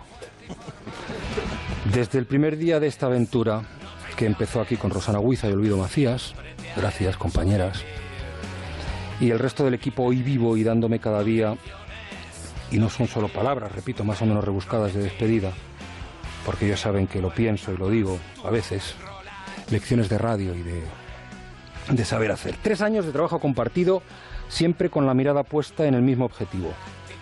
Mejorar la radio para crecer con usted, con los oyentes. Tres años desde aquel lejanísimo 8 de abril de 2015, en los que han ido destilando esta gente que me rodea, cada día oficio y generosidad. Ayer Zapata, que es uno de esos genios que uno tiene en la radio el privilegio de conocer, y a veces el poder de fichar, ponía música a cada uno de nosotros. Eh, me pisó la primicia porque yo había pensado ponerles palabra. Aunque bien mirado, quizás se complementen. A ver, de Alicia Eras he aprendido sobre todo el valor de la constancia. De la Ramírez, el brillo del ingenio. De Marisol Parada, la importancia del criterio. De Begoña Gómez de la Fuente, la pasión del oficio. Muchas más cosas, ¿eh? pero este sería un poco el titular. Luego podíamos ir al desarrollo, pero entonces tengo que despedir en la brújula. De Roberto López Herrero, la capacidad de crear y, y una lealtad metálica, intocable. De José Ángel Belda, con quien voy a poder seguir trabajando, la paciente velocidad. Porque es rápido y paciente. Y de Araceli Palomeque, el orden y mucho más aún. Una forma de entender la radio y a mí mismo que la ha convertido después de muchos años en mi alter ego. Mejor dicho, en mi ego. Porque eh, lo ordena y limita con sus actos cuando cuestiona y modifica mis decisiones, siempre mejor. Y me hace darme cuenta que tampoco sé tanto de lo mío, que es la radio, sobre todo en comparación con ella. Eh, desgraciadamente no va a poder acompañarme en la nueva aventura, pero tengo puestas unas cuantas velas a divinidades influyentes para que esa anomalía sea, esa anomalía sea solo temporal y muy breve. Y a usted, amiga, amigo oyente, ¿qué decirle? Eh, que gracias por elegirnos para seguir escuchando la radio, porque esa elección es la que nos permite continuar en ella. Es una obviedad, pero encierra en su simpleza toda la verdad de lo que somos y hacemos. Sin usted ahí no somos nada. Y el día que no lo tengamos presente, podemos coger la maleta y desaparecer. Gracias. Gracias de verdad. Nos encontramos en la brújula. ¿O no? Usted, como siempre, decidirá. Es para tanto, chicos. Pero de verdad, ¿cómo te llevas con Alsina? Rocío Santos. Quédate con lo mejor. Cerramos el turno de las despedidas, por último y no menos importante, con la despedida de Carlos Alsina a su amigo y compañero de programa Juan Ramón Lucas. Ya sabéis que a partir de septiembre se pone al frente de la brújula y lo que más le preguntaba a la gente y lo que más nos preocupaba a todos saber era si en realidad Carlos Alsina y Juan Ramón Lucas se habían llevado bien. Tampoco vamos a extendernos mucho, no sé que la gente vaya a pensar que nos tenemos afecto. Eh, ha sido un lujo, tío, compartir estos tres años, casi 800 programas, este micro contigo, ¿eh? En serio. He aprendido muchísimo. Yo- Es que me voy ya. Yo sé que te vas, bueno, sé que no te vas, o sea, sé que te vas un ratito y que luego vuelves y te haces cargo de un programa que para mí es muy querido, que se llama La Brújula y que es una referencia informativa en, en este país. Eso acojona, ¿eh? y que estos dos últimos años ha estado dirigido por David David del Cura, Cura. que se viene ahora con nosotros a la mañana. O sea que aquí lo que hacemos es un, un reparto de, de pa- ¿Puedo contar una confidencia? Puedes contar lo que quieras. Mira, cuando empezamos Estás este programa, eh, a mí la pregunta que más me hacía todo el mundo, a- bueno, aparte de reprocharme lo mal que lo hacía yo, eh, porque seguía con el, el turno de noche, no sé, lo que más me preguntaba, to- eh, todo el mundo, quiero decir todo el mundo, de dentro y de fuera de Onda Cero, siempre era, pero ¿cómo os lleváis, Juan Ramón y tú? A mí también. Porque existe una eh, creencia muy extendida en todas las cadenas de radio, eh, según la cual dos personas que comparten micrófono en un mismo programa es imposible que se lleven bien. Y entonces siempre era lo de, pero ¿cómo os lleváis de verdad? Y yo decía, pues pon la radio y te darás cuenta si la radio es, es transparente. Absolutamente. Y entonces decían, no, si en antena parece que os lleváis bien. Pero por eso te pregunto, ¿cómo os lleváis de verdad? Y entonces tú te acuerdas que tú y yo intentamos fingir durante Sí. un tiempo una enorme Lo animadversión. dijimos expresamente, ¿no? Que parezca que nos llevamos mal. Sí, sí, sí, y hacíamos todo lo posible para que lo pareciera. Ni por esas. Y no lo conseguimos. Y no lo conseguimos porque es que nunca nos hemos llevado mal, sino Es todo verdad. lo contrario. La verdad es que ha sido muy fácil todo, ha sido muy bonito todo, es verdad. Y no hemos tenido ningún problema que, que yo recuerde, sino todo lo contrario. Pues y, y lo hemos pasado bien. Y, Yo, sí, sí, absolutamente. ¿no? Y en mi caso, que eh, muchos días estaba aquí a las 6 de la mañana, como sabes, para es estar atento al, al programa. Eso sí es Pues, verdad. eh, He aprendido mucho escuchando mm, tu manera de contar las cosas y sobre todo la manera de conversar con la gente. Pero en fin, eh, lo dicho, mucha suerte, querido. Mucha suerte también para ti. Que ahora yo te voy a poner todos los días a las 8 de la tarde. Eh, yo a las 6 ya no. Que es cuando yo estoy buscando ideas para copiar al día siguiente. Sí, sí. A las 6 ya no, pero probablemente a las 8 sí ese Alsina que hora ese al que me despierte por las mañanas. Pero ya no contaremos. Ya serán las ocho y media, las nueve. ya Bueno, te digo sí, yo. entre 8 y 8 y media. Ya te digo yo que yo, yo cuando hacía la brújula, para mí la radio de la mañana empezaba a las nueve, nueve y cuarto. Claro, To- pero todo lo que había antes era inédito, no sabía Ya, lo que ya verás cuando lleves 10 años Verdad, levantándote a horas indecentes, como la recuperación, por mucho que te tomes dos días antes de vacaciones para empezar a recuperarte, la, la recuperación es complicada porque es que mm, se te abren los ojos a las 6 de la mañana. Luego te das la vuelta, pero ¿y si no puedes? Por eso ¿Tú estás seguro de eso? eh, Porque, porque mira, no lo he experimentado. A mí, por ejemplo, los sábados a las 6 de la mañana no se me abre ningún ojo. O sea, yo estoy feliz durmiendo como un ¿Y tus cesto. perros? Ellos hacen su vida propia, están emancipados desde hace mucho tiempo. Pero vamos, yo ni el sábado ni el domingo. eh. A mí dicen, pero tú te despertarás a las 3 de la mañana, que no. Ah, pues a mí me pasaba. ¿eh? Este, este- este tipo es un fenómeno. En fin, no, no, es una cosa rara. Qué raro. Pues eso, lo dicho, Carlos. Sí. Oye, mucha suerte. Cuídate, mucha suerte y muchas gracias. El año que viene, bueno, nos, nos vemos por aquí el año que viene. Sí, sí, porque cuando... Bueno, no lo sé.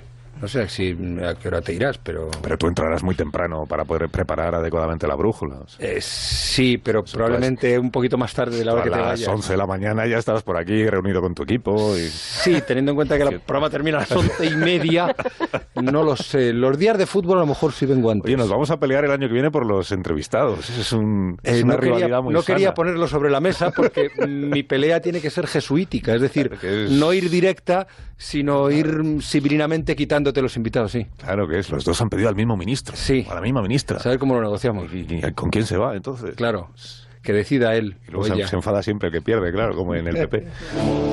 bueno, que...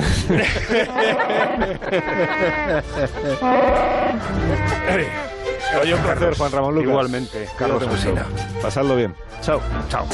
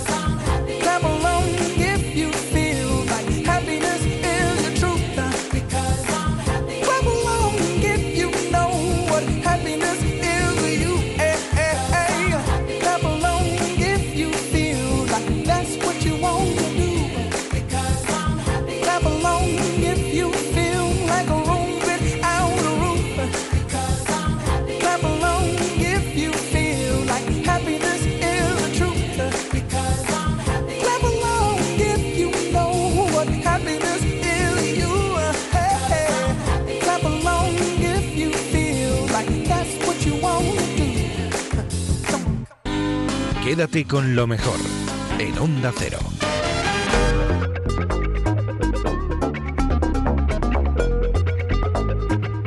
Bueno, ha sido triste y no triste, porque las despedidas siempre son tristes, pero sabiendo que Juan Ramón Lucas se queda aquí en la casa, pues, pues oye, es- estamos encantados de la vida, claro que sí. El año que viene lo tendremos en la brújula. Y a David el cura lo tendremos junto a Carlos Alsina por las mañanas. Todo queda en casa al final, las cosas como son. Nosotros nos vamos a ir hasta Julia en la Onda con una entrevista muy, muy interesante. Esta semana tuvimos a Magdalena Piñeiro. Tiene un máster en teoría feminista y es cofundadora de la asociación Stop Gordofobia, que lucha contra la discriminación por razones de peso y además es la autora del libro Gordofobia y las panzas subversas. Stop Gordofobia tiene que ver con todas las personas que tienen eh, que están gordos. Las mujeres tenemos un plus en el caso de nuestro peso, ¿no? Y además es, eh, mm, transversal, intergeneracional y, y no es nada etnocéntrico. Decía Fátima Mernisi, por ejemplo, que la talla 42 es el areno occidental. Eh, Naomi Klein que la dieta es el mayor sedante sociocultural en la historia de, de las mujeres. Naomi Wolf que una cultura obsesionada con la delgadez femenina no está obsesionada con su belleza, sino con su obediencia. Es decir, ha generado mucho discurso intelectual el, el- mundo de, de los, de- sobre todo de las mujeres, ¿no?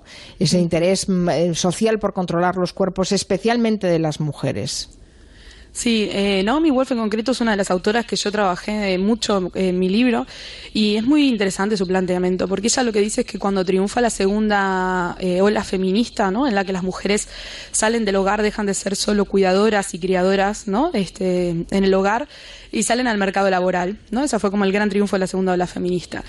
Y que, claro, salimos al mercado laboral, pero el patriarcado se, reformu- se reformula de tal manera que nos pone ciertas condiciones para salir a ese mercado laboral. Y que las cadenas que nos ataban en casa empiezan a ser cadenas que nos atan en la calle, ¿no? Nuestro propio cuerpo, nuestras propias mentes, porque lo que nos empieza a exigir, muy entre comillas lo voy a decir, es que estemos buenas, ¿no? Es decir, si quieres ocupar la televisión, si quieres ocupar un puesto de trabajo, vas a tener que tener cierto atractivo. A la vista está que la mayoría de los trabajos en los que podemos este, eh, trabajar las mujeres están relacionados con, con la estética, ¿no? Y donde eh, la, la belleza eh, física es una cualidad exigida. Entonces, es muy interesante, ¿no? Porque esas cadenas que eran el hogar se transforman eh, para habitar nuestra propia mente, ¿no? Nosotras tenemos ahí nuestro propio enemigo con nosotras mismas adentro nuestra. Es, es muy fuerte todo esto y el análisis de Wolf es brillante. Que pocas veces se hace esa asociación eh, de que la extrema delgadez o las personas muy delgadas también pueden tener un problema de salud. La- el tema de salud se achaca siempre al, al exceso de peso. Sí, yo creo que también está muy relacionado esto con, con un tema que mm, es moral detrás de la gordura y de la delgadez, ¿no? Generalmente se asocia que si una persona muy delgada está enferma o, o le pasa cualquier cosa, pues no es responsabilidad suya. Y sin embargo, con las personas gordas sí que, que pasa este toque moral de si está gorda es porque se lo ha buscado, porque lo ha elegido, ¿no? Y no se piensa en, en otros factores, sino en la voluntad, nada más. No se piensa en el cuerpo como una complejidad, como resultado de una complejidad. Vaya, o sea que eh, cuando se ve una persona muy delgada se achaca son causas externas, ¿no? Causas eh, exógenas. Esto es que está enferma y una persona gorda, eso es porque come mucho. Eh, Exactamente. O sea que la culpa la tienes tú. Si estás gorda es porque tú quieres. ¿No? Exactamente. Ahí le has dado al de la cuestión de la gordofobia. Ah, pues mira, me, me alegro. me alegro. Eh, Stop Gordofobia tiene más de 73.000 seguidores en Facebook y ci- 13.500 en Twitter. Supongo que el hecho de aparecer en las redes sociales mm, ha visibilizado y ha sacado del ámbito privado eh, mm, un problema que antes se llevaba más oculto, ¿no?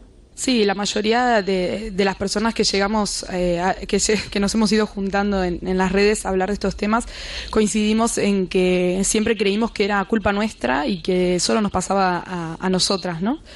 Y a nosotros. Eh, que toda la discriminación que sufríamos, pues nos la merecíamos, que, que eso nos pasaba pues por gordos y por gordas y que no podíamos hacer nada al respecto.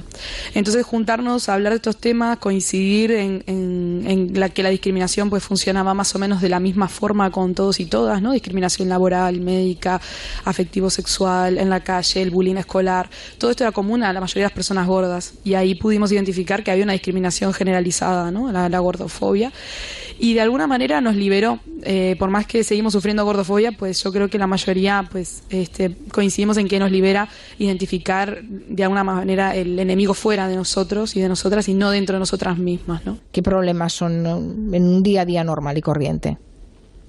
Así ahora te podría decir que a mí me ha pasado, por ejemplo, bueno, hoy no me ha pasado, por ejemplo, pero sí que me pasa bastante que la gente pues te mire ra- raro en la calle o te hagan comentarios.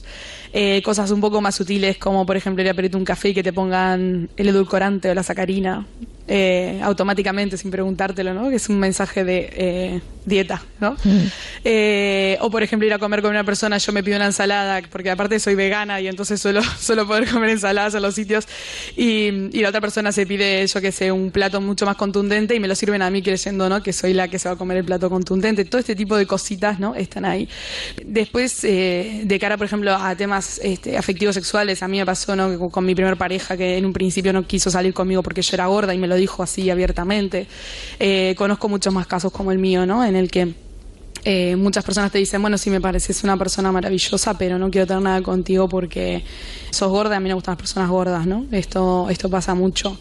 También la falta de lo que comentabas antes, ¿no? Es decir, son pocas las películas o lo- los medios de comunicación en los que las personas gordas eh, tenemos una imagen positiva o salimos hablando de nosotras mismas de un lado positivo, ¿no? Generalmente somos el hazme reír, somos el chiste, somos la burla. Todo esto alimenta una gordofobia eh, diaria que se inserta en nuestras mentes y hace que todas las personas gordas nos odiemos mucho a nosotras mismas y, casi digamos que mm, eh, habitemos, siempre decimos, no, habitemos como un cuerpo que no es este, ¿no? Un cuerpo soñado, eh, o vivamos continuamente en el sueño de ser otra persona y nos olvidemos de vivir este cuerpo que tenemos ahora y esta vida que tenemos ahora porque nos dijeron que no, que no tenemos derecho a existir, ¿no? Que no tenemos derecho a ser felices hoy y ahora con este cuerpo que siempre tenemos que estar esperando a, hacer otra manera para poder ser felices. Quédate con lo mejor, con Rocío Santos. También en Julia en la Onda, esta misma semana pasada, tuvimos una charla muy, muy interesante porque, atención a la noticia que leíamos, los ayuntamientos de varios pueblos de España han instalado alarmas en las que suena Mi carro de Manolo Escobar a todo volumen por los altavoces de la localidad cuando, atención, ven algún forastero que parezca sospechoso. Hemos hablado con el alcalde de Gurrea de Gallego, el pueblo ostense de 1.500 habitantes, que ha instalado este sistema tras sufrir una oleada de robos, especialmente en los vecinos más ancianos. Cada vez son más consistorios los que optan por este sistema porque parece, la verdad, que funciona. Ahí, venga, Manolo. Se lo vamos a preguntar si os parece a Carlos Gil, que es el alcalde de Gurrea de Gallego, el segundo municipio español que aplicó este método. Alcalde, buenas tardes. Hola, buenas tardes. ¿Y desde cuándo ponen en marcha este sistema de alarma en el pueblo? Pues eh, nosotros lo implantamos a finales del año 2013, primeros del 2014. Y Sí, fueron, lleva- fueron los segundos en aplicar en este sistema, ¿no? Sí, sí, primero fue el pueblo que has nombrado tú y nosotros fuimos los, los segundos. Ujú. Y lo- los dos con Manolo Escobar. Manolo Escobar, que además yo creo que suena hasta más español, ¿no? Eso sí. Bueno, los moscardones, los moscardones, aunque fuera un compositor ruso, no- también pueden ser bastante autóctonos, ¿eh? Pónganos un ejemplo práctico, al- alcalde. Eh, cuando un vecino detecta algún forastero sospechoso o alguien de la la localidad con malas intenciones, ¿cómo se pone en marcha el sistema? ¿Cómo encienden ustedes a Manolo? Pues mira, lo primero que hay que decir que eh, mi municipio, el cual yo soy el alcalde, somos un municipio de 1.500 habitantes que te conoces, pues prácticamente te conoces todo el mundo. Cualquier persona que detecta cualquier tipo de, de esta gente que son que son amigas de lo que no es suyo, ¿no? Pues nos llaman al ayuntamiento y seguidamente nosotros avisamos a la Guardia Civil, la cual ellos se ponen en marcha rápidamente, intentan identificar a las personas y ponemos y es cuando ponemos la canción para que los demás, gente del municipio, pues esté, como se suele decir, ojo a visor, ¿no? ¿Y la canción suena en, altavoces por todo el pueblo? Claro, claro, la, la canción tenemos los altavoces en la torre de la iglesia y desde ahí se oye, se oye por todo el pueblo. Bueno, antes de El activarlo coche- mirarán la hora, ¿no? Porque si es la hora de la siesta o Ah, es bueno, por la no. noche, No, hombre, es les van si a dar un susto sonar- a los 1.500 habitantes de, de Gurrea de Gallego, importante, ¿no? Pues si son la, a ver, el ayuntamiento cierra a las 3 de la tarde, pero a mí me ha tocado, pues cuando, aunque sean las 5 de la tarde, tengo preparado allí el pincho, como se dice, baja el alcalde y pone el pincho y ya se entera todo el pueblo. Pero esto, ¿con, con qué frecuencia suena? ¿Cada cuánto viene gente allí a robar al pueblo? No, pues eh, la verdad es que en ese aspecto estamos, eh, quiero decir, hay una buena labor que está haciendo la Guardia Civil. Eh, afortunadamente nosotros aquí en nuestro municipio tenemos un puesto de la Guardia Civil de, que lo componen siete guardias civiles y siempre hay patrullas andando. Este año sí que es verdad, hace cosa de dos meses se nos dio la paradoja que los amigos de lo ajeno eran unas personas que lo que te proponían era un cambio un cambio de compañía eléctrica. Eh, Un decir, pues, un timo, sí. Mm. Entonces, eh, claro, pues a personas mayores que a lo mejor no están en esas historias, eh, rápidamente se puso la canción, la Guardia Civil identificó a esta serie de personas y a los cinco minutos ya habían salido del pueblo. Y mm, Carlos, cuando yo me pregunto, cuando llega el verano, llegan las fiestas del pueblo, pues bueno, lo típico, o traes a una verbena, a una orquesta, o traes a un DJ, y imagino, imagino que mi carro de Manolo Escobar estará vetada para las fiestas, porque si no vas a Pues, crear ahí una, una alarma social de repente, ¿no? Aquí en Burrea, que somos muy amigos de traer eh, artisteo y tal, que nos va mucho así la fiesta, es una de, las- de las cosas que los humoristas empiezan por ahí, o a lo mejor muchas de las orquestas acaban la última canción con mi carro me lo roban, con lo cual tam- que tampoco está mal. Oye, de media, eh, alcalde, de media, ¿cuánto tiempo suena? O sea, ¿qué la dejan? Eh, ¿Un par de veces? ¿Que suene un par de veces el tema? Sí, sí, sí, la, Vale. la ponemos un par de veces o tres. Vale, vale. Mi carro remix, ¿no? Tampoco es un bucle, ¿no? Hasta que la, se van. La, tenemos, la tenemos grabada dos o tres veces y cuando ya se acaba, pues ya, ya han pasado dos o tres Carlos, veces y, la y y los humoristas que comentabas, los, los humoristas que hacen referencia al carro y todo, ¿recuerda usted algún chiste en concreto sobre eso que haya hecho algún humorista que haya pasado por el pueblo? No sé decirte el tipo de chiste. Bueno, sí, eh, Manolito Arroyo nada más subirse a la escena y dice, joder, macho, acabo de entrar por el pueblo y ya sonaba el carro. Pues sí. bueno, pues cosas, cosas de estas. De momento no me he llevado nada, pero bueno. ¿Y ningún vecino le ha propuesto cambiar la canción? Pues la verdad es que no. La No. verdad, la Gusta, verdad ¿no? es que sí, gusta como una canción española y yo creo que lo dice bastante bien claro. Y bueno, no nos hemos planteado todavía eso, el cambio de canción.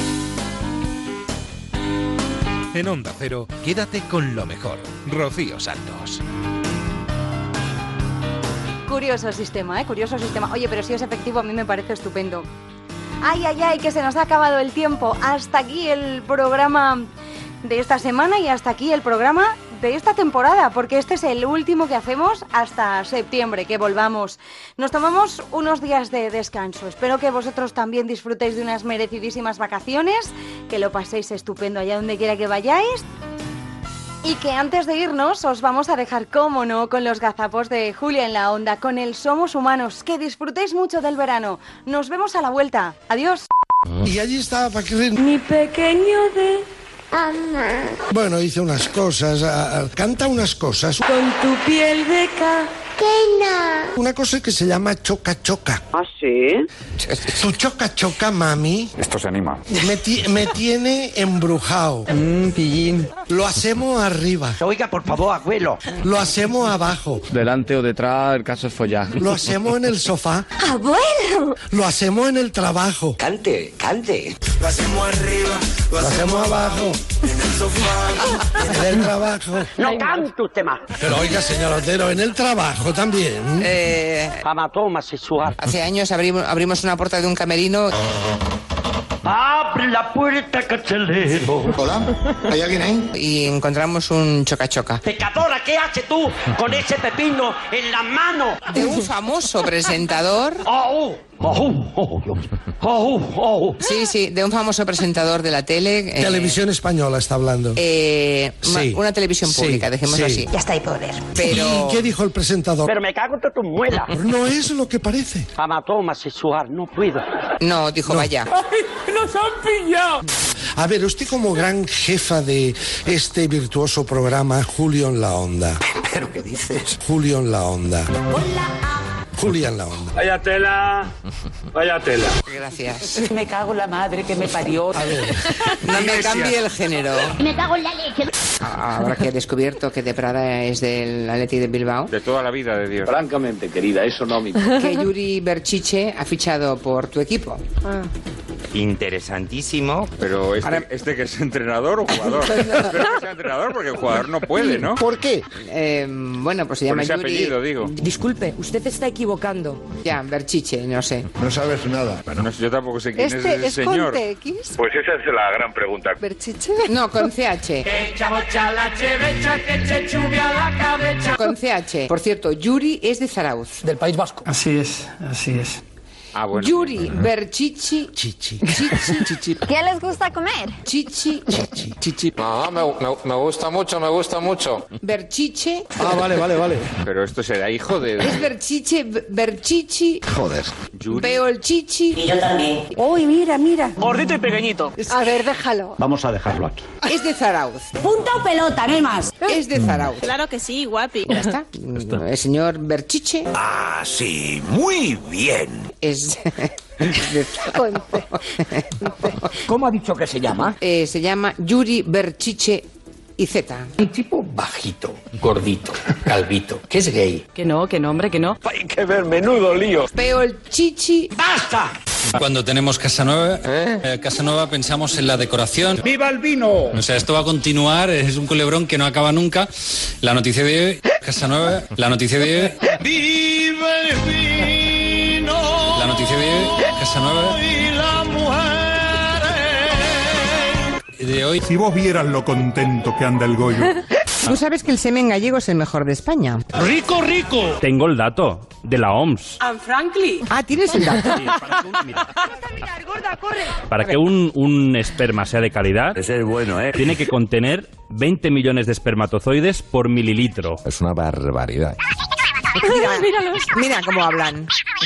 Estos son los espermatozoides. Hola, familia. En plan, ¿va- ¿vas tú, luego, luego voy yo? Ah. Qué gracioso. Bueno, ¿sabes cuántos tienen en Galicia? Pues no. ¿Cuántos? 91 millones ¡Hala, venga, míralos! ¡Venga! ¡Hala! por mililitro. Ya. Apláusense ustedes, pásenlo bien. Uno más, al fondo. ¿Me se oye? No, no se ve, no, se- no está abierto el micrófono. ¡Que no te oigo! Está cerrado el micrófono. Sí. Sigue cerrado el micrófono. Se ha cerrado el micrófono. Sí. La última vale vencida, a ver si me oyes. Cambio. No, no.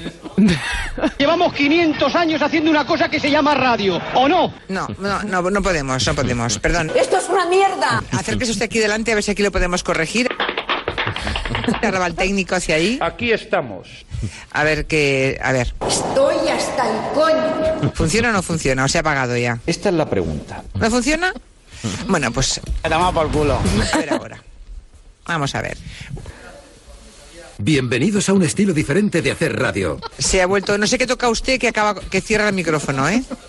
Una radio amena, dinámica. Lo cierra. Madre mía, esto no puede ser verdad. Una radio donde cabemos todos. Hacemos una pausa y a la vuelta le sentamos aquí en la mesa, lamentablemente. Si nos falla el micrófono La calidad de la radio bien hecha. inalámbrico, no, no es usted. Te mereces esta radio. Es el aparato, no se preocupe. Onda Cero, Hacemos una pausa. tu radio. Vale, gracias, pero hay alguien más. Va- Vamos a lo del, a lo del sapo partero este. Yo en estos últimos años eh, me he convertido en un experto en comerme sapos. Esto es uno. Este es uno. Vale. Este es uno, como decía aquel. Bienvenidos una vez más al Festival Internacional del Humor. Ahora vamos a poner el otro, Joan. ¿Vale? Vale. Ahí está la diferencia. ¿La veis? La tona es la misma. Este está haciendo... Sí. Qué bien lo haces, gallego. Bien. Lo estás haciendo muy bien, El otro está haciendo... Y el otro está haciendo un silbido corto, Sí. me- metálico en todo caso. ¿Lo veis? Esto es un autillo. Y este cortito es un sapo partero. ¿Te has enterado? Pues no, te va a encantar el sapo partero, Julia. Me encanta. El macho estoy aquí, aquí. Espera que la hembra haga la puesta. Atento. Cuando la hembra hace la puesta, Está bien, descansa. se va a tomar una pesicola, la hembra, como si dijésemos, Bye bye, hasta otro ratito. y él coge los huevos, se los echa a la espalda Y hasta que no nacen, Sí. lleva toda la puesta en la espalda. Por eso se llama alites obstetricans. ¿Cómo aprendemos con gallego? Croacia eh, tiene su cosa como equipo. No tengo ni puta idea. Y del guapo no decís nada, Santi. Hay un guapo. Puedo ser rico, puedes ser guapo, tú no. ¿Hay un guapo en, Francia? No, no, no, en Francia. Ah, en Francia. Cavani, ¿no? Espera, espera, espera, espera, rubia. ¿Qué ha dicho? ¿Hay un guapo en, Croacia? No, no, en Francia. Ah, en Francia. Cavani, ¿no? No, no, no, no, no, no, no. Cavani es uruguayo. Cavani es uruguayo, sí, sí. Las mujeres son tan tontas. Ah, no estaba en Francia. Que no, hombre, que no. Claro, sería eso. ¡A la cocina! ¡A la cocina! Ah, no estaba en Francia. Ah, no estaba en Francia. Cavani es uruguayo. Cavani es uruguayo. Uruguayo. Uru- uru- uru- uru- Uruguayo. Claro, sería eso. Sí, sí, sí, sí. Cavani es uruguayo. Choca, choca, cho- cho- cho- choca, choca.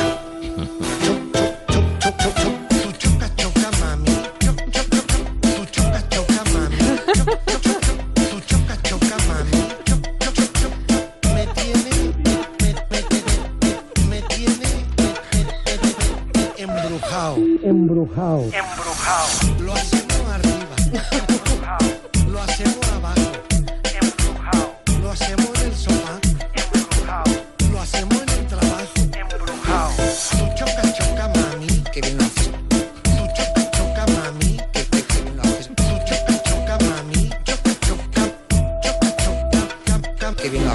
¿Qué somos? Yuri, Berchichi. No, hija, no. ¿Qué somos? Invertebrados que parecen sacados de otro planeta. Somos humanos.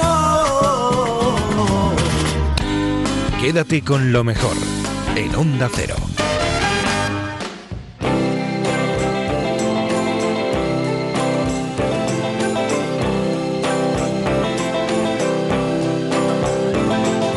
Once upon a time you dressed so fine, threw the bumps of dime in your prime. Then you, people call, say beware doll, you're bound to fall. You thought they were all kidding you. You used to laugh about